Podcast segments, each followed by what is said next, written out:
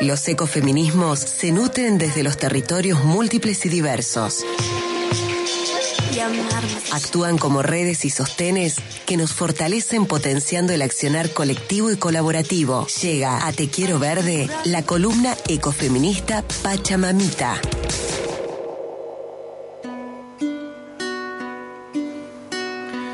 Pachamamita que sale además de la 102.3 en Radio Curva de Sal Puedes y en Radio La Ronda de Colonia Carolla. Y por supuesto, este programa se repite en la Nexo de Villa Allende y en la Buena Vista Radio de Río Ceballos.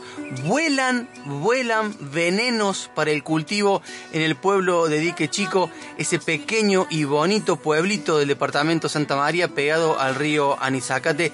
Venenos que implican la presencia de glifosato y AMPA detectado en estudios de laboratorio a niños y niñas que padecen niveles de daños genéticos. Preocupación, tristeza por el daño causado y un pedido a las autoridades en la voz de nuestra compañera Cele Camacha, que además trae el testimonio de una vecina y madre que es Diana Fernández. Hola Cele, querida, buenas tardes. Hola, buenas tardes a todos. ¿Cómo estás, mi querida?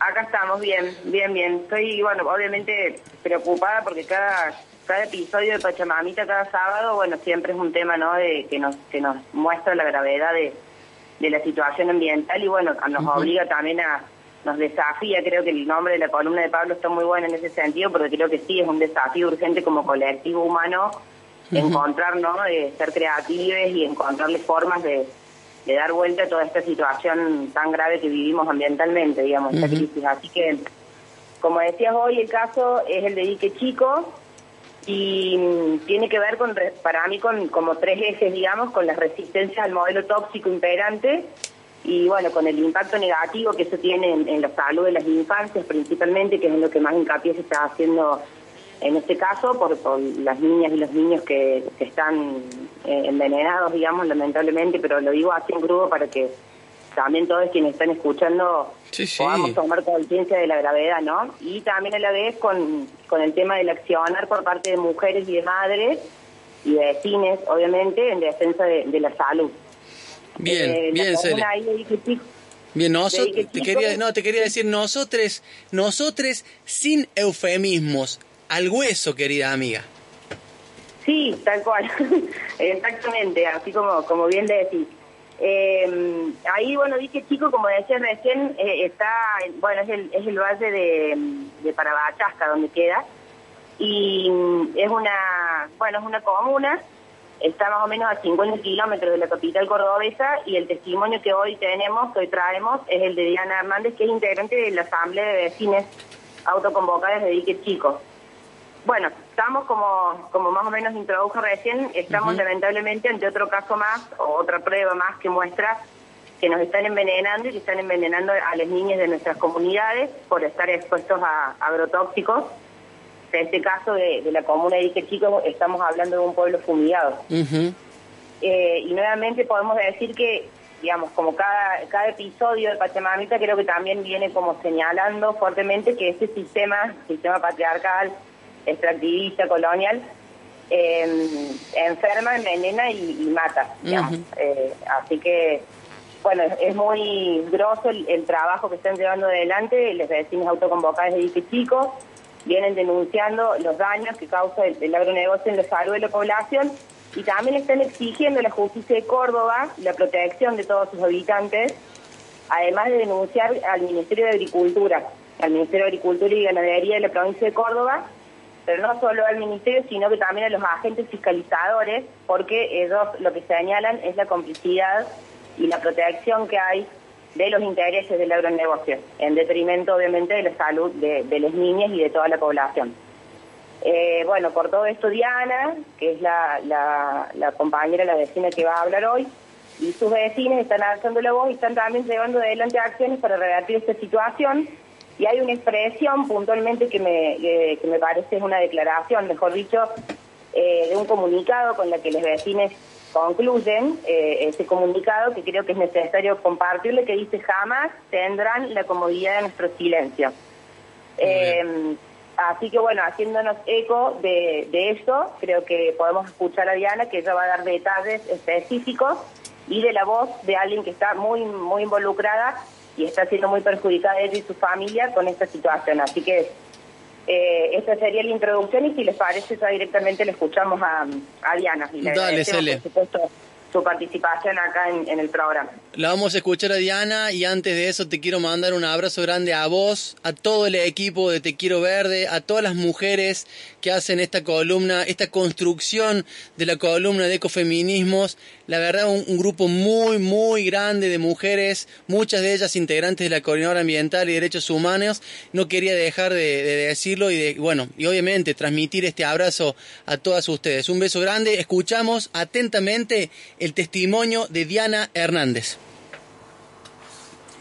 Hola, ¿cómo están? Mi nombre es Diana Hernández, soy parte de la Asamblea de Vecinos Autoconvocados de Dique Chico, un pequeño pueblo que queda a unos 50 kilómetros de la ciudad de Córdoba. Eh, hace más de cuatro años venimos luchando contra las fumigaciones en nuestro pueblo, preocupados por la convivencia forzosa con las prácticas agropecuarias que imponen de alguna manera em, la voladura de venenos que se utilizan para la aplicación eh, en los campos de cultivo de soja y maíz a la vera de nuestro pueblo. Hace ya casi un mes eh, dimos a conocer un estudio que intentaba verificar los niveles de daño genético y eh, presencia de glifosato y AMPA en la orina de nuestros niños. Del estudio participaron unos 20 niños entre 5 y 13 años de edad. Es un estudio que justamente lo que hace es verificar eh, si existen niveles de daño genético, en este caso em, comprobamos de alguna manera la persistencia de niveles de daño genético respecto de un estudio realizado con las mismas características en el año 2018. La toma de muestras para esta segunda instancia del estudio eh, se realizó el año pasado en febrero y noviembre eh, en temporadas de alta y baja frecuencia de fumigaciones y se verificó también la existencia de glifosato y AMPA en un tercio de las muestras eh, que se tomaron de en niños. Eh, soy mamá de una de las niñas eh, que participó del estudio y que dio presencia tanto de glifosato y AMPA en orina como de niveles elevados de daño genético y la verdad que la situación es realmente preocupante estamos contando en una, una comunidad que forma parte más o menos 300 personas que habitan este pueblo eh, y que estamos de alguna manera expuestos a, estos venenos con los que se pulveriza frecuentemente eh, en los campos aledaños al pueblo.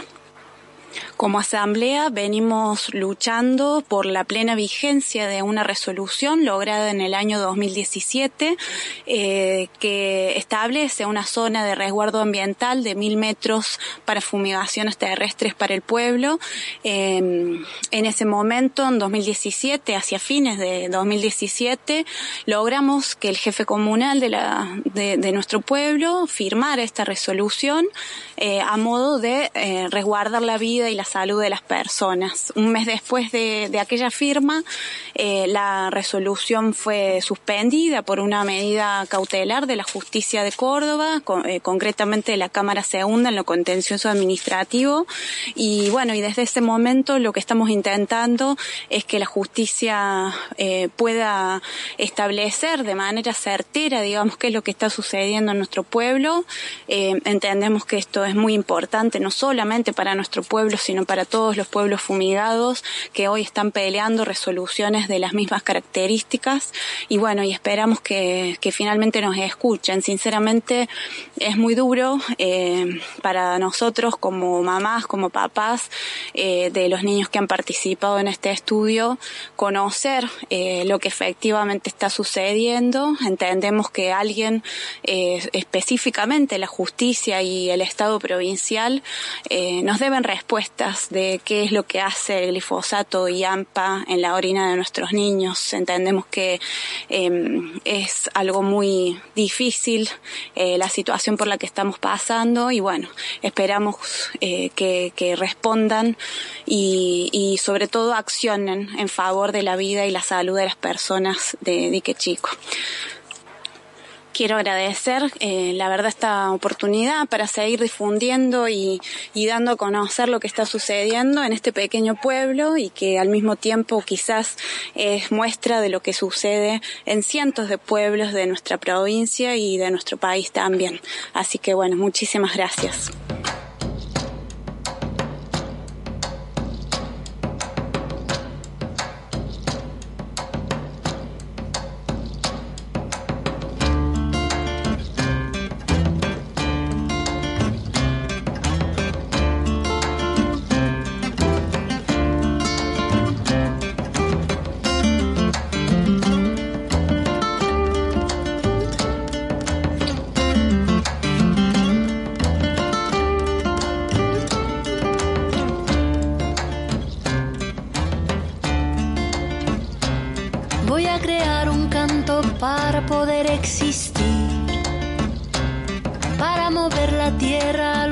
Y sobrevivir.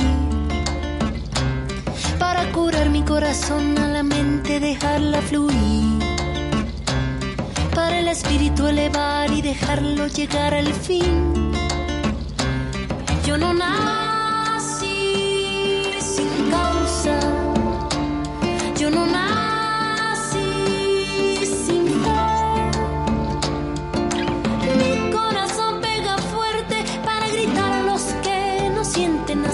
así perseguir a la felicidad. Voy a crear un canto para el cielo respetar,